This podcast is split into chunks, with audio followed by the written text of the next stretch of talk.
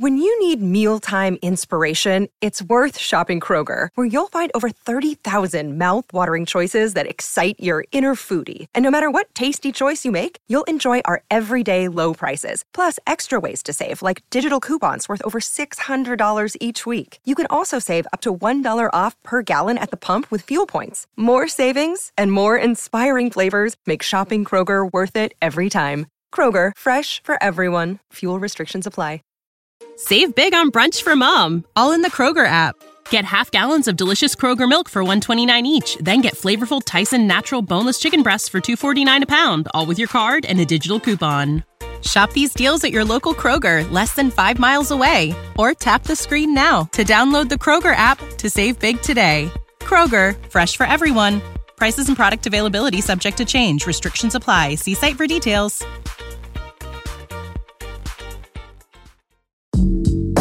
阅读、科技、旅行，生活可以很大。对话设计、学习、思考不嫌太多。这里是 iTunes 获奖播客《狗熊有话说》，一听就停不下来的哦。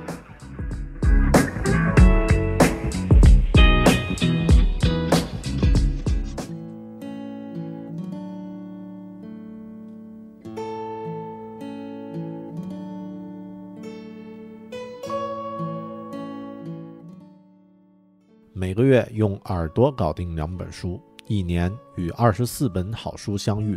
大狗熊陪你轻松阅读。月亮的月，读书的读，Read with Bear，狗熊阅读。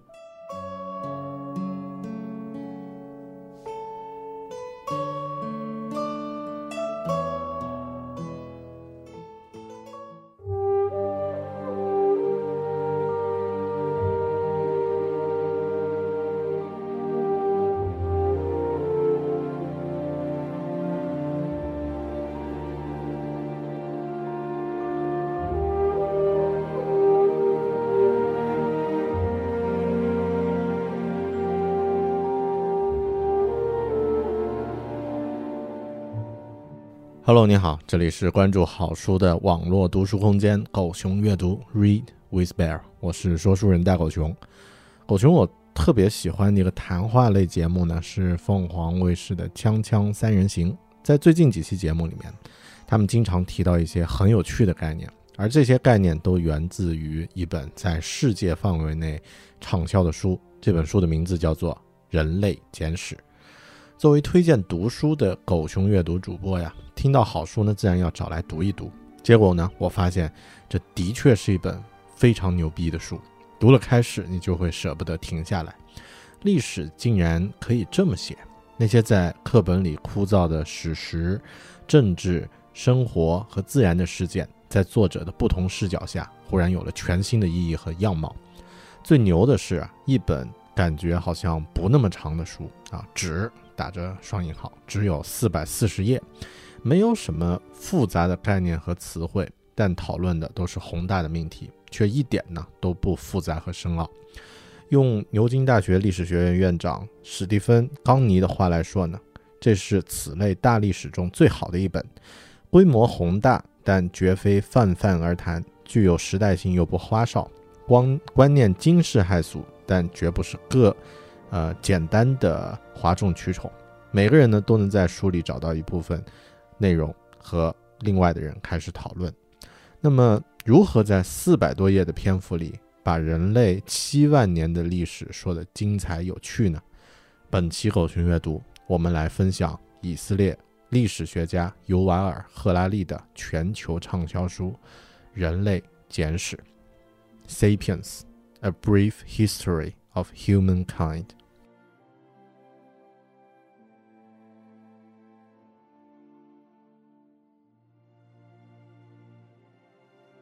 人类简史》这本书很有意思，它把一个以往没有太多人关注的领域——人类史，变成了一个热门的讨论话题。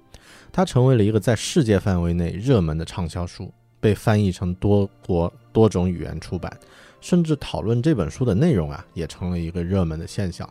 它的作者尤瓦尔·赫拉利呢，也成为了世界知名的历史学者。是什么原因让这本书如此有魅力呢？我在阅读之前就有了这样的一些疑问。带着这些问题，我开始阅读《人类简史》，然后我发现自己完全停不下来。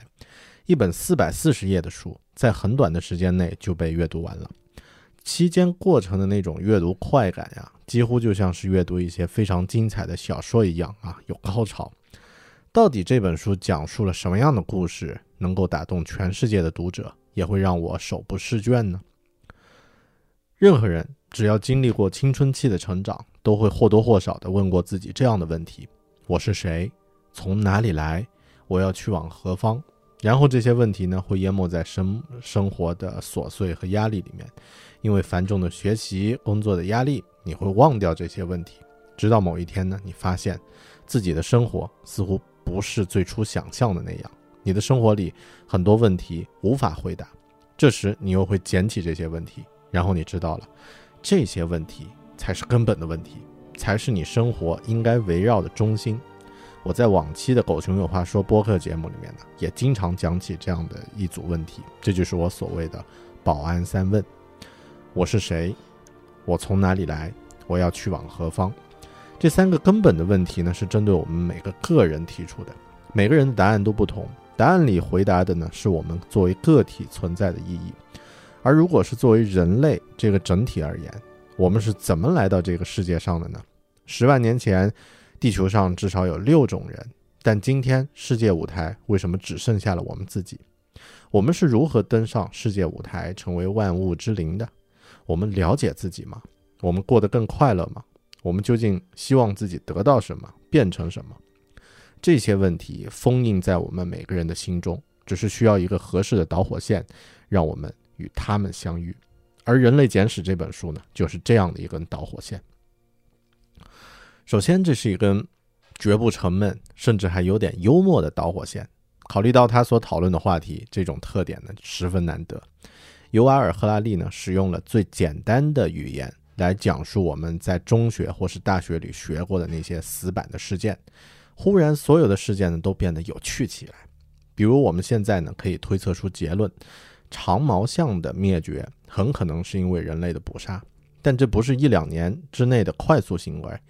呃，而可能是每年呢，一个人类的部落呢都会捕猎一两头长毛象，而长毛象群的每年生育率大概也就是一两头左右。这样的话，大概在几十年甚至数百年的一段时间里，长毛象的数量越来越少，最后呢就慢慢消失了。那些部落的人类呢，甚至都没有意识到这种变化，有可能只是部落里的某个年长的老奶奶在自家门口对着孙儿们讲故事的时候会说。哎呀，我当年年轻的时候还经常看到长毛象群出没呢，这些年也很少看到了。这是书里的一个例子。我之所以能够记住并给你重新讲这个故事，就是因为它是如此的生动。一个原来在历史课本里固化的枯燥的概念，忽然就变得有趣起来。通过人类简史的讲述，从七万年前到今天，人类史上那些枯燥的事件呢，都有着这样的变化。这是让大家愿意去阅读它的一个重要原因。用网络时代的流行语来说，这本书在阅读上的用户体验做得非常好。《人类简史》如此好看的第二个原因呢，是它独特、震撼却又逻辑上无懈可击的全新角度。很多事件通过学校的历史课本呢，我们知道它产生的时间和经过了。可是如果通过一些优秀的书籍，我们可以知道它们。为什么产生，以及它们产生之后会造成什么样的影响？《人类简史》这本书啊，在很多方面呢，它站在了一个完全不一样的角度去诠释这些事件背后的逻辑，而且他的观点呢，看似特别惊人，却在逻辑上毫无破绽，你完全无法举出反例来批驳。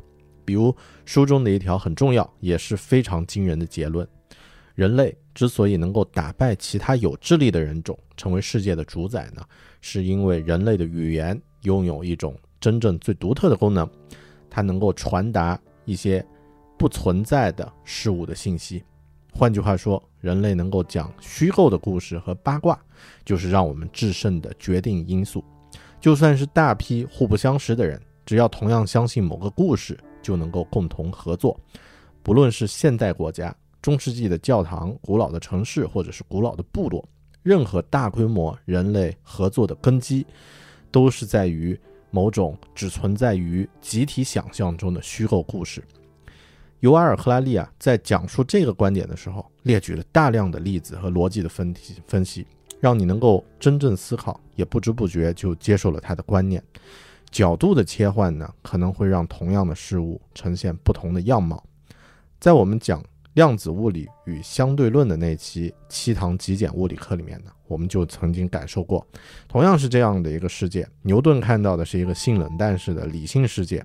爱因斯坦看到的呢，是一个把时间和空间都包含在巨大的腔体里的一个巨大的软体动物啊，而海森堡看到的呢，却可能是一个像嗑了药的摇滚青年看到的迷幻的波浪的狂潮。同样的一个世界，从经典力学、相对论和量子理论的不同角度看到的是不一样的景象。这其中没有对错，也不能说尤瓦尔·赫拉利的角度一定正确，但我可以说。如果你具备多种不同的视角，那么你一定可以看到更加丰富的世界。第三个让《人类简史》如此好看的原因呢，是它超正的世界观和历史观。除了具有精准的逻辑和细节、令人惊叹的想象力之外呢，书中真正把人摆到了一个客观的角度。这也许是我读过最客观讲述人类故事的书。有的故事，比如像圣经里的那些，是讲述人是万物之灵，让人处于一个仅次于神的高度，从而忽视其他动物。有的故事啊，比如像那些环保组织讲的，又把人描写成邪恶的物种，认为人类呢必将毁灭世界。这其实也是夸大了人的能力。我们最多能够毁灭自己，大自然不会被我们毁灭的。这些角度呀，不论赞美还是诋毁，都是以人类为中心论的。那么，尤瓦尔·赫拉利的角度是纯客观的，正如这本书的第一个章节，第一章的标题“人类一种也没什么特别的动物”，他就讲述了人类这种曾经只是食物链食物链中部的小可怜，如何偶然地跑到了食物链的顶端。人类历史上的众多的灾难呢，不论是生灵涂炭的战乱。还是生态遭遇的浩劫，其实都是源自这场过于仓促的地位跳跃。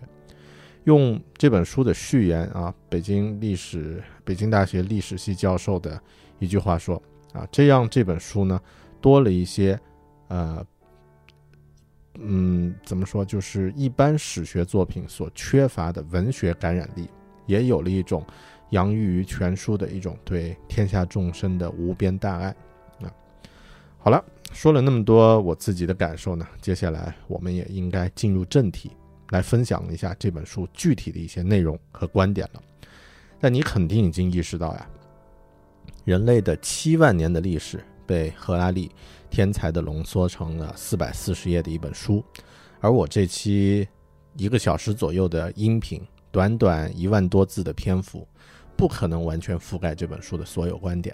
我将尽量和你分享本书精华的内容，但如果你对上面提到的全人类的保安三问，也就是我们是谁，我们从哪里来，我们将去往何方感兴趣的话呢，不妨在听完这期节目之后，也抽出一些时间，亲自来阅读一下这本书。你花在上面的时间绝不会是浪费的。接下来我们来聊书里最有趣的观点，也就是人类。是如何通过八卦和讲故事的能力，成为地球食物链顶端的生物的？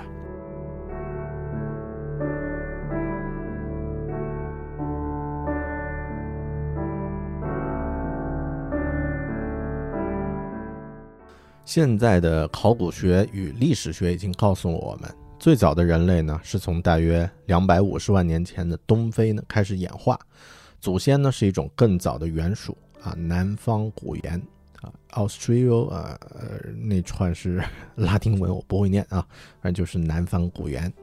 大约在两万两百万年前，这些远古人类呢，有一部分离开了家园，踏上了旅程，足迹遍布像北非、欧洲和亚洲的广大地带。虽然在西方一些国家，学校里的教育体系还有对进化论的抵制。但无疑，我们这个世界的大多数人都已经接受了人类是由南方古猿经过数百万年的时间慢慢演化而来这样的事实。如果你对中学的历史书还有一点点印象的话，可能会记得一个名字——尼安德特人。这是一种类似于我们智人的人种，现在呢已经灭绝了。实际上呀，在人类的进化史上，一共有过六种不同的人种。在欧洲和西亚的人类呢，成了叫啊 Homo neanderthals 啊，意思就是啊来自尼安德古的人，一般呢就简称为尼安德特人啊 Neanderthals。在东方的亚洲呢，住的是这个直立人，叫 Homo erectus。一共存续了将近两百万年，是目前所知存续最久的人类物种。而我们智人啊，智人是 Homo sapiens，啊，看来很难打破这些这项记录，两百万年啊。至于在印度尼西亚的爪哇岛呢，则住着叫 Holosolenses，啊，这个 Holosolenses，啊，叫梭罗人，啊，那这种人呢，很能适应热带的生活环境。在小岛弗罗里斯上呢，也发现了一种小型化的人种。科学家呢，把这种独特的人种称为叫，就叫弗罗弗罗里斯人 （Homo floresiensis） 啊。这种人身高大概就一米，体重最多也不过二十五公斤。在二零一零年的时候呢，科学家在西伯利亚的丹尼索瓦洞穴中发现了一块已经变成化石的手指骨。啊，这个发现呢，为人类的大家族又添了一种新的成员。手指骨的基因分析证实，这个人种过去并不为人所知，现在呢被命为命名为 Homo Denisova 啊，丹尼索瓦人。那么我们现在人类啊，生物学上的学名叫做智人啊，Homo sapiens。说起来，我第一次听到这个词是在美剧《老友记》里面，Friends 啊那个里面。其中的考古学家 Ross 去参加一个演讲，他的朋友在 Joey 在场下呢不停的笑，别人问他为什么笑啊，他说 Homo 啊，啊哈太好笑了。那么 Homo 呢是同性恋啊，homosexual 的一个词根啊，其实 Homo 是拉丁语里面人的学名，而 Sapiens 则带有智慧的意思。人类简史这本书其实英文的副标题是 A Brief History of Humankind，就是人类简史的直译。而它的主标题其实就只是一个，只是一个 “sapiens” 这个词，这个词呢也充满意义。我们一会儿再说。说回来啊，刚刚说到，在人类的发展历史上呢，一共有六种人，目前呢只有智人一直生存下来，并且成为了世界的统治者。一种常见的错误呢是认为这些人种是呈线性发展的啊，就是先有匠人，然后变成直立人，直立人呢再变成尼安德特人。啊，尼安德特人呢，再变成我们智人，这种线性模型呢，认为啊，地球呢，在某个时间点上只会有单一的人种，而其他更早的人种呢，不过就是我们的祖先。但事实情况是，从大约两百万年前到大约一万年前为止，整个世界其实同时存在多种不同的人种，甚至这些人种呀，会在某些地方相遇。尼丹尼安德特人中的罗密欧可能还会爱上智人中的朱丽叶，但最后呢，只有智人生存下来，其他人都灭绝了。他们都去哪儿了呢？虽然赫拉利没有明说，但从《人类简史》中的呃书里面的各个细节和角度呢，我们可以猜到，其他人种呢应该是被智人干掉的。但是这个过程呀，不是那种马上就灭族的呃那种残酷的程度，而是一年一年。不知不觉的漫长的演化完成，也许尼安德特人只是慢慢的被智人驱赶，离开了自己原先所在的领域，而之后呢，在环境的影响下逐渐衰微，直至消失。那么在七万年前，智人呢产生了认知革命，而到了三万年前，尼安德特人绝种。这个过程对于现代人来说已经无比的漫长了，我们所知的任何文明都没有超过这个时间。但看看欧洲让印加人民、印加的这个帝国啊，就是墨西哥帝国灭亡的历程，再看看现在美国印第安人的衰微的现状，我们大概可以想象智人对尼安德特人所做过的事情。其实不仅是其他人种，智人对于其他动物，尤其是大型动物的影响也是杀手级的。在书举书里面列举了很多例子，我只说三个：四点五万年前。智人抵达了澳大利亚，然后澳大利亚的巨型动物就绝种了。一点六万年前呢，智人抵达了美洲，美洲巨型动物绝种了。就我现在所在的新西兰，呃一直是一个生态乐土。这里的巨型动物了，经历了四点四万五千年前的气候变迁啊，也没有受到什么影响。但大约在八百年前，毛利人啊，也就是新西兰的第一批第一批智人殖民者，踏上了这片土地。不过几百年，大多数巨型动物和近六成的鸟类都绝种了。这样来看呀，智人简直就是生态的连环杀手。实际上，人类造成过生物的三波大规模灭绝。第一波呢，是在七万年前，智人开始啊在地球上扩散殖民的时候。当时地球上大概有两百属超过五十公斤呃以上的这个大型动物。到了农业革命时期啊，就只有一百属了。换句话说，在我们还没有发明轮子的时候，我们就搞死了地球上大概一半的大型动物。第二波灭绝的浪潮呢，是因为农业革命造成的农业人口扩张。除了家畜之外的动物呢，又遭遇了一呃一轮新的大规模的灭绝。而第三波对生物的大规模灭绝浪潮呢，是工业革命造成的。实际上啊，我们智人爬上食物链顶端的时间实在太短了，比起像霸王龙啊、老虎这样的食肉动物呢。都是经历了数百万年的进化啊，总是威风凛凛、霸气十足的。数百万年的统治呢，让他们充满自信。但相比之下呀，智人就像是个香蕉共和国的独裁者。我们在不久之前还是大草原上的小可怜，整天充满恐惧和焦虑啊。但这也让人类呢更加残酷和危险。人类历史上众多的灾难，不论是森林涂炭的战乱，还是生态遭遇的浩劫。其实都是源自于这场过于仓促的地位跳跃。和智人相似的其他人种的遭遇呢，也是如此啊。我们把自己的这个呃同种呢，其实也灭掉了。三万年前，尼安德特人绝种，但这里呢有一个疑问，科学研究已经证实。尼安德特人并不像我们在博物馆里面看到的有一些啊那种看起来像大猩猩的一样的蜡像，啊非常野蛮的蜡像，他们的肌肉呢更发达，脑容量呢也很大，也更能够适应寒冷的气候。他们也会用工具，会用火，打猎技巧也很高明，还会照顾病人和弱者。那么为什么这种从各个方面能力都强过智人的尼安德特人？会敌不过智人的竞争，最终灭绝呢？为什么我们会如此迅速地抵达世界上各个环境差异极大的地区，并能够在那里呢成为当地的统治者呢？赫拉利认为，智人之所以能够征服世界，是因为有独特的语言。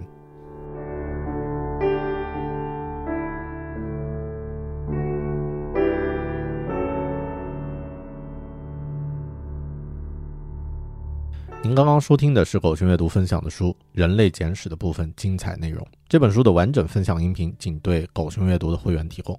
除高音质完整音频之外呢，会员还将获得这本书的视频快评、原创读书笔记和精美思维导图。加入狗熊阅读，一年可以获得二十四本好书的知识精华与营养，用耳朵轻松读好书。狗熊阅读不是机械的重复诵读书的内容，而是加入了大量大狗熊个人的看法与见解。有温度的陪您一起读好书，请登录狗熊阅读的网站三 w 点 readwithbear 点 com 查看详情并加入，或者搜索微信狗熊频道或狗熊有话说啊，都可以找到我。我和其他喜欢读书的小伙伴们在那里等你。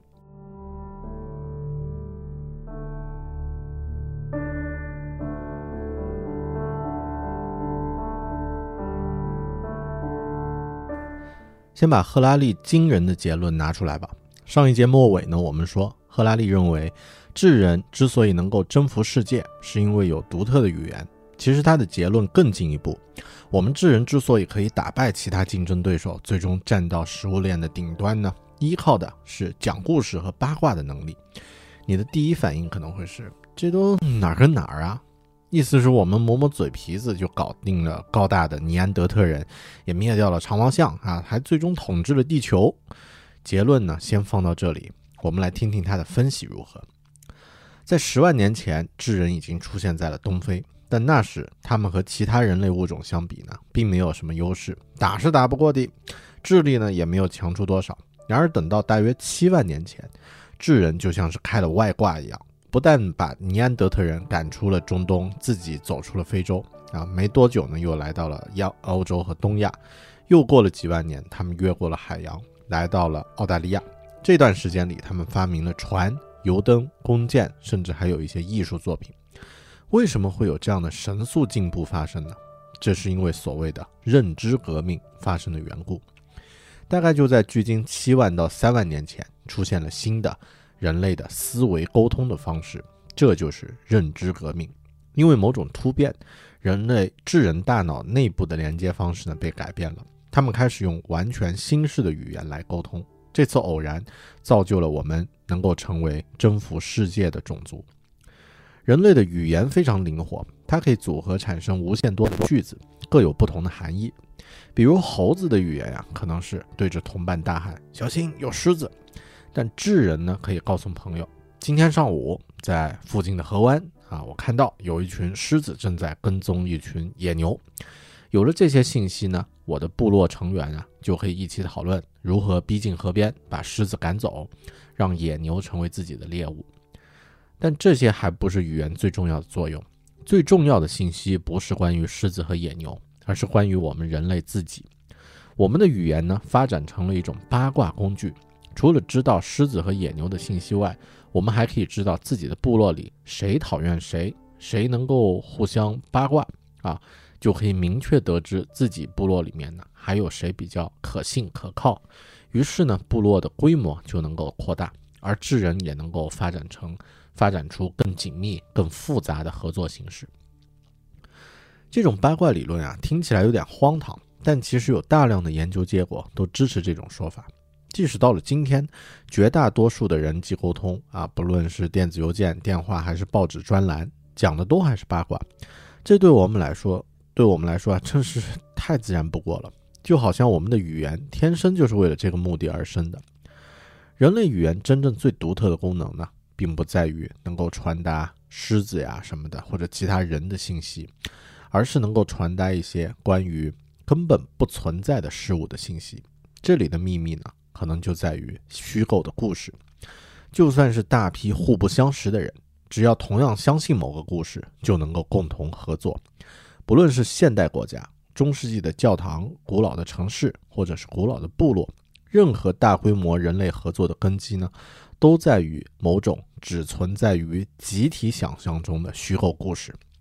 比如像神、国家、钱、人权、法律，甚至正义这些东西，其实都只是存在于人类自己发明并互相讲述的故事里。除了存在于人类共同的想象之外呢？这个宇宙中根本没有神，没有国家，没有钱，也没有人权，没有法律，也没有正义。从认知革命以来，智人就一直生活在一种双重的现实之中。一方面呢，我们有像是河流呀、树木呀、狮子呀这些确实存在的客观现实；而另一方面，我们也有像是神、国家、企业这种想象中的现实。随着时间过去，想象的现实呢也日益强大。到了今天，河流、树木、狮子想要生存，有的时候还要仰赖于神、国家、企业这些啊想象中的现实来行行好，放他们一马。智人呢，发明出许许多多的想象现实，也因而发展出许许多多的行为模式，而这正是我们所谓文化的主要成分。等到文化出现，出现，就再也无法停止改变和发展这些无法阻挡的变化。就成了我们所说的历史。比较的时候呀，啊，就是我们比较这个人和其他的人种，甚至和其他的像黑猩猩这样的近亲的差别呢，不能不能光从个体或者家庭的层次来比较。像如果是一对一或者是十对十的时候呢，人类还是比不过黑猩猩。我们和黑猩猩的不同呀。是在超过了一百五十人的门槛之后呢，才开始显现。而等这个数字到达了一千或是两千，差异就已经是天壤之别了。人类和黑猩猩之间真正不同的地方，就在于那些虚构的故事。它像胶水一样，把千千万万的个人、家庭和群体结合在一起。这种胶水让我们成了万物的主宰。听到这里，你可能会觉得匪夷所思，但如果仔细一想呀，却真的是这么回事儿。黑猩猩的个体体力呢，绝对比我们强，但超过一百只黑猩猩的族族群呢，几乎极少出现。因为黑猩猩的合作呀，是建立在彼此了解的基础上。两只黑猩猩可能会合作去摘香蕉啊，这是建立在他们碰过面、打过架，或者是互相理过毛，他们互相认识的基础上的。但人类的一个村镇的木匠可以和另一个村镇的铁匠合作，最终做出一柄斧子。他们可能会用贝壳来互相交换，这种贝壳就是钱。如果你不相信虚构的钱，那么这些贝壳毫无意义。这最终就是语言，甚至可以说是八卦的力量。这些虚构的故事把我们连接在一起，形成了城市、国家、帝国、民族，最终呢征服世界。现在来看啊，虚构故事的力量强过任何人的想象。农业革命呢，让人能够开创出拥挤的城市、强大的帝国。接着呢，人类就开始幻想，啊，像关于伟大的神灵呀、祖国呀、啊之后的有限公司呀这样的故事，好建立起必要的社会连接。虽然人类的基因演化呢，仍然一如既往的慢如蜗牛，但人类的想象力呢，却是急速奔驰。建立起了地球上前所未有的大型合作网络。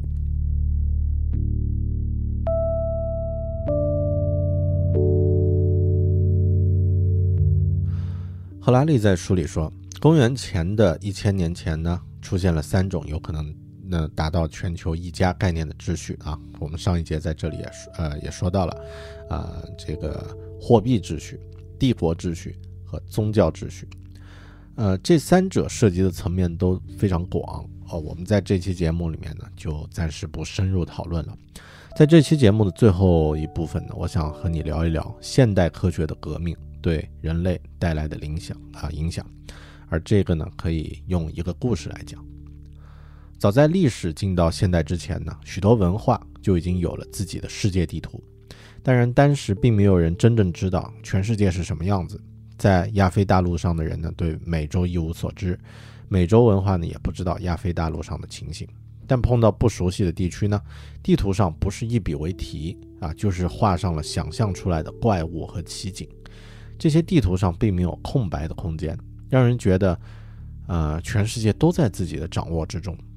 在十五、十六世纪，欧洲人的世界地图呢，开始出现了大片的空白。从这一点可以看出科学心态的发展。以及帝国欧洲帝国主义的动机，地图上的空白可以说是在心理及思想上的一大突破。它清楚地表明了欧洲人愿意承认自己对于一大部分的世界还一无所知。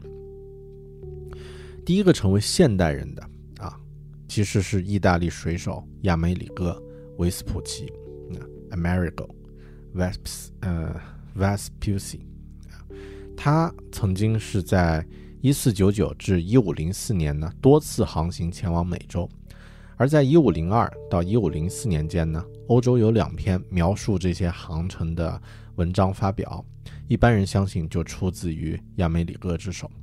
这两篇文章呢提出，哥伦布发现的小岛旁边应该不是东亚，而是一整个大陆，而且不管圣经还是过去的地理学者，或者是当时的欧洲人，在先前都不知道这块大陆的存在。一五零七年，地图绘制大师马丁·瓦尔泽瓦尔德泽米勒啊，相信了这种说法，出版了新版的世界地图。于是呢，这片西班牙船队向西航行所碰上的土地呢，终于首次以一块独立大陆的姿态出现在地图上。既然要画，瓦尔德泽米勒就得给他取个名字，但他误以为发现美洲的人是亚美里哥·维斯普奇。啊，因此为了向他致敬，这片大陆呢就被命名为命名为 America 啊，美洲。瓦尔德泽米勒的地图洛阳纸贵啊啊，就是变成一个啊标准。其他地图绘师绘制师呢也跟着有样学样，因此美洲这个名字呢就这样广为流传。说起来呀，也算是老天有眼，到头来，呃，这个哥伦布一直不相信自己发现的。是一个新大陆，他一直认为这是印度。那么，只有啊亚美里哥他把这块大陆描绘出来，并且空着。到头来，呃，全球百分之二十五的土地，七大洋七大洲中的两个洲，名字就来自于一个名不见经传的意大利人，而他唯一做的事情呢，就只是有勇气说出我们不知道这个世界是什么样子。不只是欧洲地理学家，欧洲几乎所有知识领域的学者呢，都学会了留白这一套，诚实面对自己领域的无知，并试着加以填补。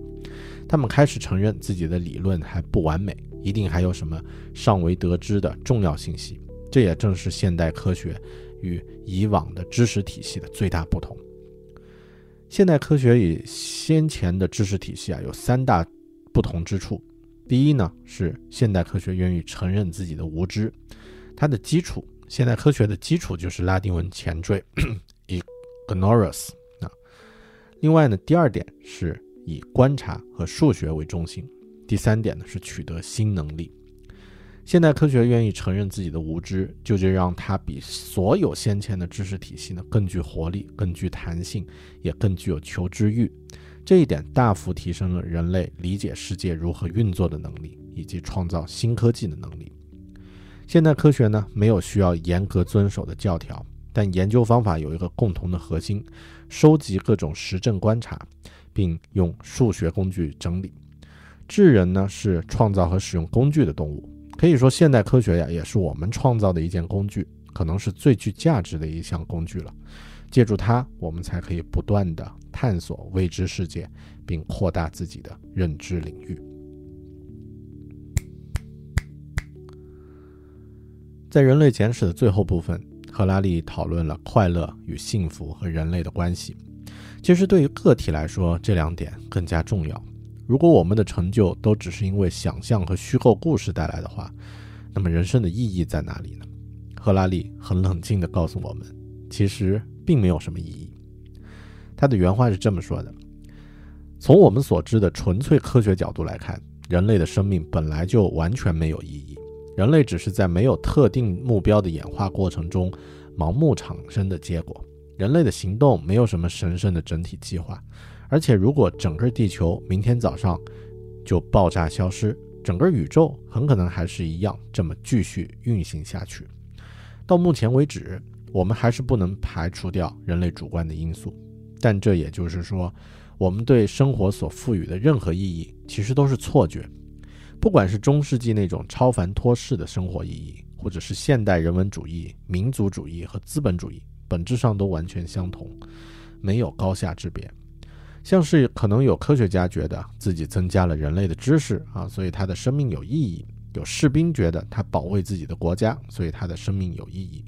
不论是创业者想要开新公司，或者是中世纪的人想要读经、参与圣战、新建新庙宇，他们从中感觉到的意义，其实都是错觉与幻想。这样来看，追求个体的快乐与幸福，也许才是真正。更加正确的选择，但这呃只是我个人大狗熊我个人的感觉了。地球呃人类简史的这本书的厉害之处就在于，他提出了观点和结论，让你思考，而每个人呢都可以抓住自己感兴趣的内容展开。但关于快乐与幸福这样的话题，也许我们可以在其他更合适的书里呢再继续探讨。同样，书里关于 DNA 的生物拷贝意义。关于宗教啊，关于现代、近代欧洲如何占领和瓜分世界，这些部分都非常非常精彩。但我们不太有可能在短短一期节目里面讲清楚所有的话题，所以这些话题如果大家感兴趣，可以直接找原书来看，或者呢，等我在其他合适的书里再继续讨论。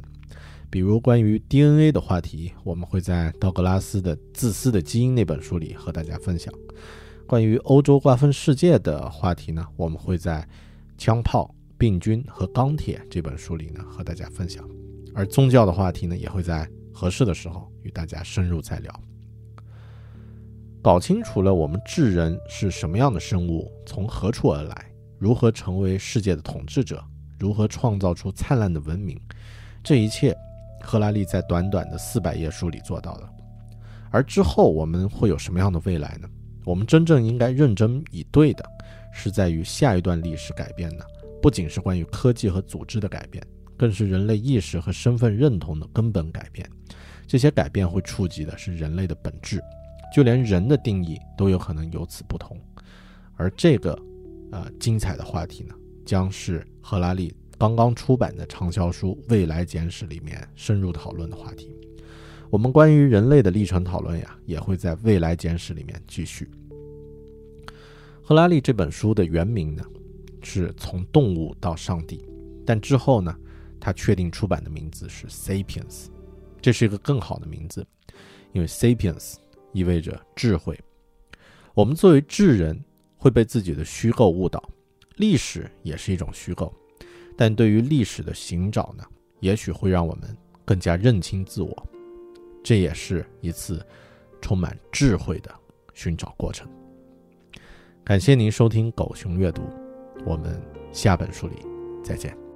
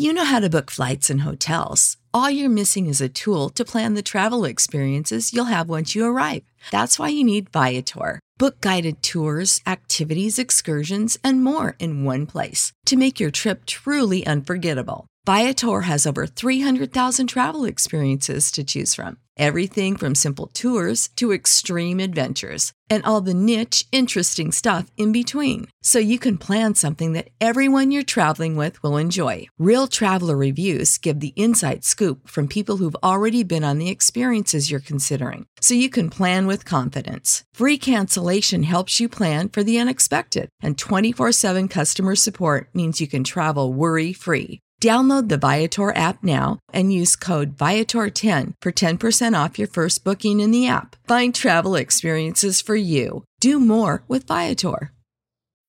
When you need mealtime inspiration, it's worth shopping Kroger, where you'll find over 30,000 mouthwatering choices that excite your inner foodie. And no matter what tasty choice you make, you'll enjoy our everyday low prices, plus extra ways to save, like digital coupons worth over $600 each week. You can also save up to $1 off per gallon at the pump with fuel points. More savings and more inspiring flavors make shopping Kroger worth it every time. Kroger, fresh for everyone. Fuel restrictions apply.